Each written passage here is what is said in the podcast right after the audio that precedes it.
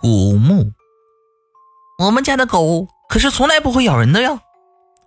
每逢有邻居抗议王太太出来遛狗不系绳子的时候，她总会这样娇滴滴的回答。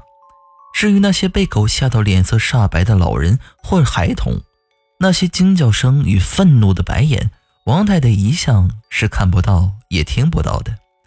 有时候兴起，他还会尖笑一声。那那只体型硕大的古牧犬像离弦的箭一样直窜出去。这样一来，就算有那么些抗议的声音，也会立刻消失的无影无踪。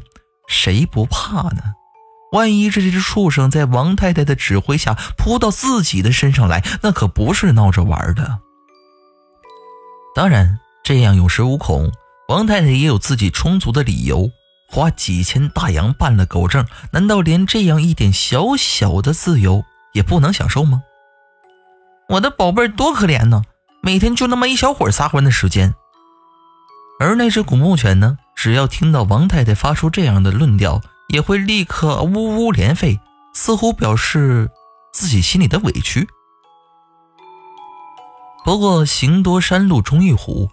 这天下午，王太太照例带着心肝宝贝儿从楼上坐电梯到小区里遛弯儿。电梯门一开，古牧犬便撒欢的往前冲。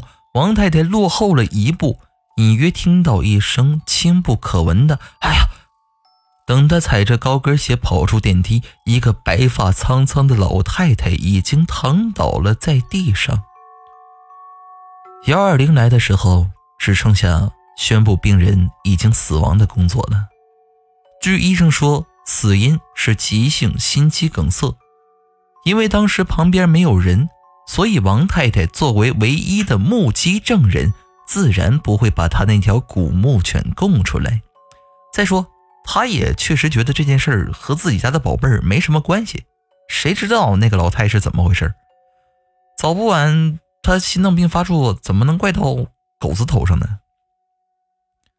不过呀，从那天起，那条古牧犬每次走到老太太摔倒的地方，总要停上一会儿。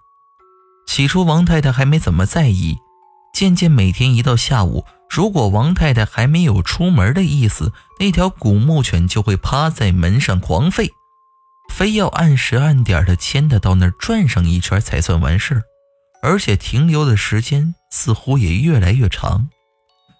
别人不知缘故。王太太可是心知肚明，不由在心里泛起了嘀咕：不会是那老太太死后有什么不干净的东西吧？抱着这样的想法，再仔细看看那只狗，真就被他看出一点古怪来。古牧犬这个品种啊，一般毛都特别长，不过平时总是柔顺的披在身上，唯独每天一到老太太倒下的那个地方。那样细长的毛发竟会一点点的竖立起来，甚至平时不太看得到的两只狗眼睛也露了出来，红彤彤的，甚是吓人。王太太越想越真，越想越害怕，就寻思要去事发地点上上香，超度一下。当然，前提是不能让别人发现。老太太的子女到现在。还满小区张贴告示，寻找目击者。这天半夜，王太太的丈夫熟睡后，便偷偷起床，提着一兜早已备下的香烛贡品，轻手轻脚地溜出了家门。刚踏进电梯，猛一抬头，只见那只古牧犬不知什么时候也跟了出来。王太太本想把它轰回去，又怕惊动了别人。转念一想，带上狗壮壮胆儿也是好的，便由得他去了。到了地头，王太太看四周无人，便点起香烛，闭着眼在老太太倒地的地方念念有词：“不关我的事儿啊，你不要来找我了。不关我的事不关我的事念到七八遍的时候，王太太忽然觉得身上寒冷刺骨，不由得打了个冷战。睁眼一看，只见那只古墓竟然像人一样站了起来，而狗脸幻化出来的，竟然就是那个老太太的脸。